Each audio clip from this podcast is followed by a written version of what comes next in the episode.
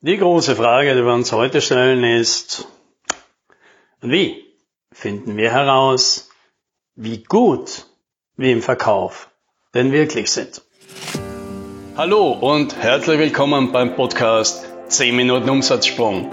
Mein Name ist Alex Rammelmeier und gemeinsam finden wir Antworten auf die schwierigsten Fragen im B2B-Marketing und Verkauf.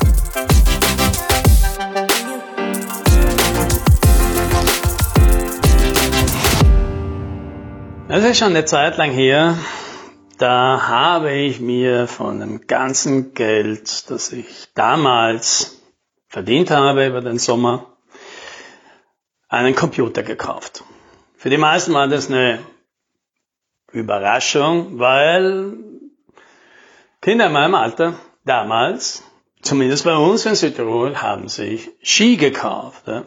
Aber nicht einen Computer. Aber ich habe mir halt einen Computer gekauft. Einen Commodore 128 damals. Ne? Und abgesehen, dass natürlich in dem Alter Computerspiele auf mich einen guten Reiz ausgemacht hat, hat mir das natürlich schon getaugt, irgendwie mit diesem Ding sich zu beschäftigen und Sachen zu programmieren in Basic, wie das damals war. Jetzt habe ich natürlich nie gelernt zu programmieren. Ja, es gab auch keine Bücher bei uns, die ich mir hätte kaufen oder ausleihen können, ja, indem einem das Programmieren erklärt wird. Also war ich nur mit dem Begleithandbuch, das halt mit dem Commodore gekommen ist. Und das, ja, und da stand halt in Wirklichkeit halt einfach die ganze Syntax jeden einzelnen Kommandos drin, aber natürlich nicht, wie man programmiert. Also heute im Nachhinein denke ich mir, wie das überhaupt möglich war, dass ich daraus überhaupt irgendwas zusammengebracht habe, weil das ist so ungefähr, wie wenn man jetzt versucht, eine Sprache zu lernen, indem man sich einfach, äh, also zum Beispiel Portugiesisch, indem man sich eben ein Deutsch-Portugiesisch Übersetzungswörterbuch kauft. Und klar, kann man jedes einzelne Wort da irgendwie raus lesen und sie nachschlagen, was bedeutet das alles, aber das irgendwie in einen sinnvollen Zusammenhang zu bringen und daraus äh, Satzaufbau und Grammatik zu verstehen, das ist natürlich eine ganz andere Sache. Und genauso ist es halt beim Programmieren. Nur weil man halt alle Kommandos irgendwann einmal kennt, weil man sich halt mit der, mit der Disziplin eines Jugendlichen, der halt viel Zeit und viel Motivation hat, dahinter setzt, da kommt noch kein großer Programmierer raus. Ja, aber das war für mich natürlich alles nicht nachvollziehbar, denn ich habe dann irgendwann mich hingesetzt und habe mir vorgenommen, eine digitale Version eines meiner damaligen Lieblingsbrettspiele zu entwickeln. Ja, das Spiel hieß halt Ökolopoly, äh, eher ein unbekanntes Spiel. Eigentlich war es eher so eine Brettspielsimulation von komplexen äh, Systembeziehungen ja, hört man schon, ist sicher nicht das Thema für alle. Mir hat das sehr gut gefallen, hat auch nachhaltig mein Denken geprägt und deswegen habe ich mir gedacht, weil das bei dem Brettspiel so eine fitzelige Art war, da ständig irgendwelche Scheiben zu drehen, ich mache jetzt eine Computerversion davon. Und was ich dann gemacht habe, ist, also dieses Spiel besteht mehr oder weniger darin, dass es halt äh, Bereiche in der, in der Wirtschaft und im Leben halt gibt, ja, also Natur und Wirtschaft und Aufklärung und Bildung und Lebensqualität. Und die hängen alle irgendwie zusammen und beeinflussen sich halt gegenseitig. Und das, das Brettspiel war so, dass man da an irgendwelchen Scheiben gedreht hat und je nachdem gab's dann halt, äh, wurde angezeigt, dass andere Scheiben jetzt auch in die eine oder andere Richtung gedreht werden. Und so hat man halt dann eben Rückkopplungen äh, schön produzieren können. So, und ich habe das dann halt alles äh, in so ein Basic Computer Programm abgeschrieben und zwar indem ich einfach, ich weiß nicht, viele hundert If-Then-Abfragen einfach gemacht habe. Ja? Und äh, wer ein bisschen eine Ahnung von Programmieren hat, merkt jetzt schon, oh mein Gott, weil da ist natürlich ein Ungetüm vom Programm rausgekommen, für ein Spiel, das man wahrscheinlich hätte in, weiß ich nicht, 100 Zeilen Code ganz wunderbar lösen. ja. Aber es hat funktioniert. Und es hat sogar ganz hervorragend funktioniert. Und für meine Begriffe, hey, ich habe jetzt hier ein super Programm geschrieben. Und natürlich, für den User und auch für mich war das wahrscheinlich das beste Programm, das man da schreiben hätte können. Weil es hat ja getan, was es soll. Und darüber nachgedacht, dieses Programm vielleicht verständlich werden muss, dass, ich, dass Änderungen, die ich an dem Programm machen will, eine Katastrophe wären, dass das Ganze nicht besonders schnell ist. Ja, das waren damals dann noch überhaupt keine Kriterien für mich. So, und worauf will ich jetzt mit dieser Geschichte heraus? Dass es sehr schwer ist, sich selbst einzuschätzen, wenn man keinen Vergleich hat, wie denn andere das machen. Ja, weil in dem Moment, wo ich natürlich das erste Mal jemanden gesehen habe, der das Ganze einfach nur mit einer einzigen Abfrage und einem Vektor dahinter gelöst hat, in dem Moment kriegt man plötzlich einen Klick im Kopf und denkt sich, so einfach geht das ja unglaublich. Aber solange du das nicht hast, kannst du einfach nicht davon ausgehen, dass jeder immer auf alles draufkommt. Ja, und wo ist jetzt unsere Parallele zum Verkauf? Naja, die liegt eigentlich auf der Hand, weil Verkauf ist natürlich genauso. Wer im Verkauf ist, glaubt, dass er das meistens, pardon, ganz gut und passabel macht, weil er meistens keinen Vergleich hat. Der typische Verkäufer rennt ja nicht mit anderen Verkäufern mit, die viel besser sind und schaut mal, wie die das machen.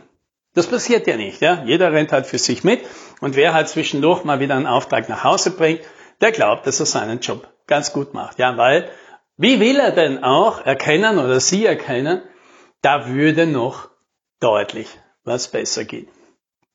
Ja, und die Erfahrung mache ich halt immer wieder, weil ich halt mit Leuten spreche.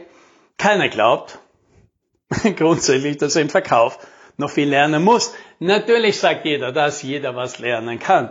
Aber, dass man wahrscheinlich ganz viele schon noch ein, zwei Liegen vor sich haben und die wahrscheinlich auch relativ leicht erreichen könnten, wenn sie denn das sehen würden, wie dann der Weg ist, das steht natürlich auf einer ganz anderen Geschichte.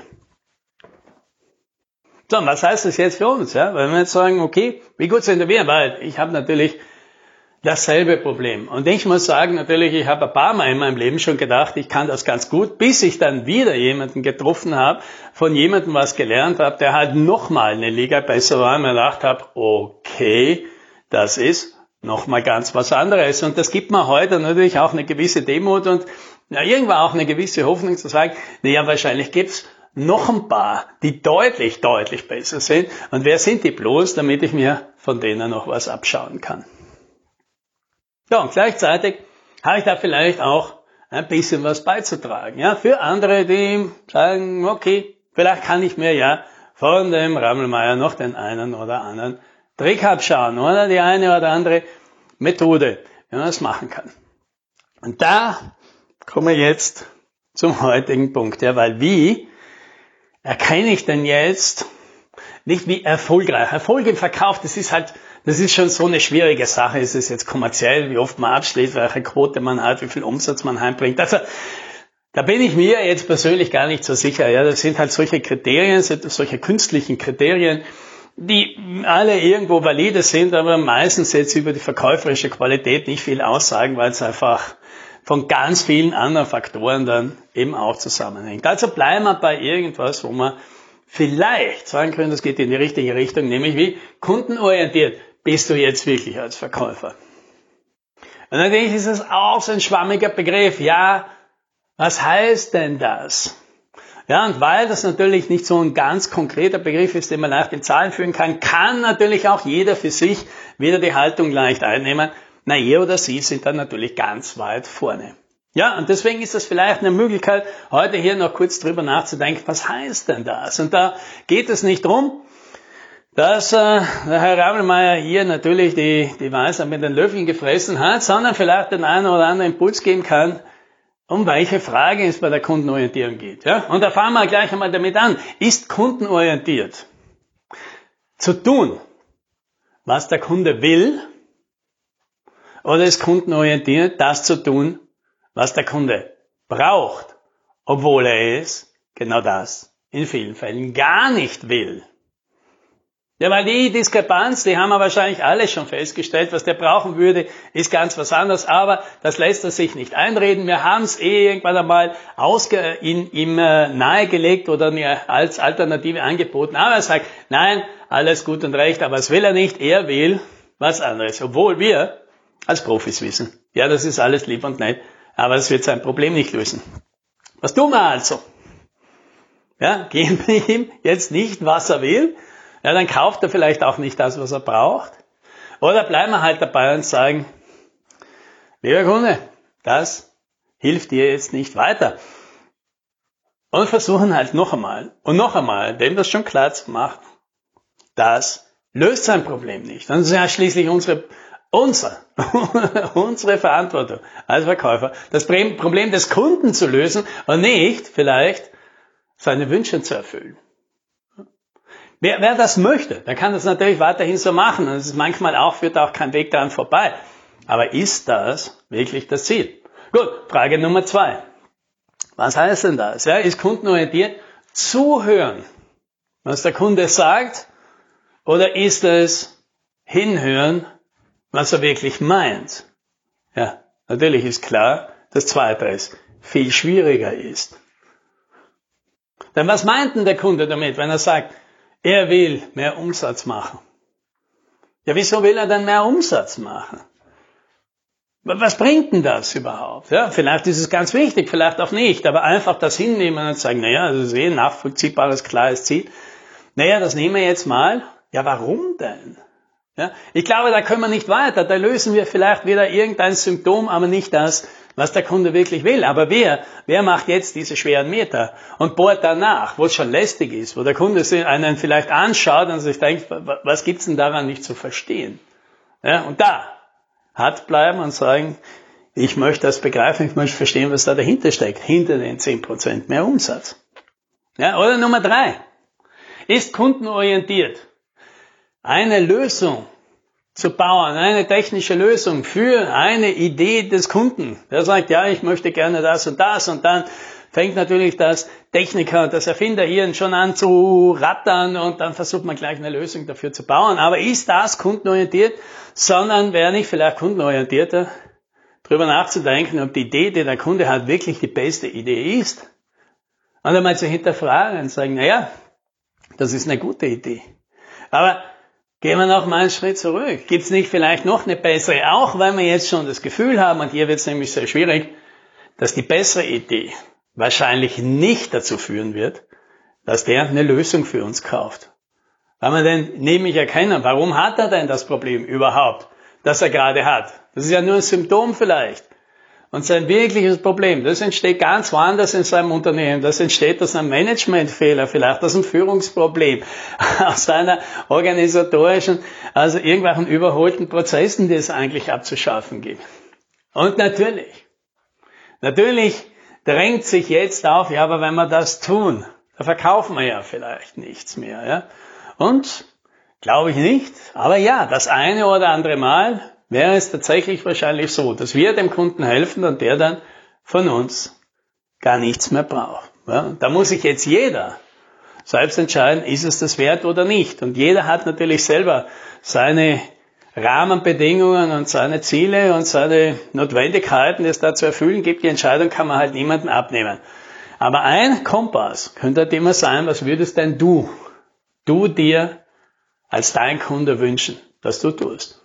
Und vielleicht, ja, vielleicht kann das ein Kompass sein für dich zu sagen, okay, dann tue ich halt genau das, was ich an dieser Stelle mir wünschen würde. Und dabei wünsche ich dir viel Erfolg. Happy Sailing!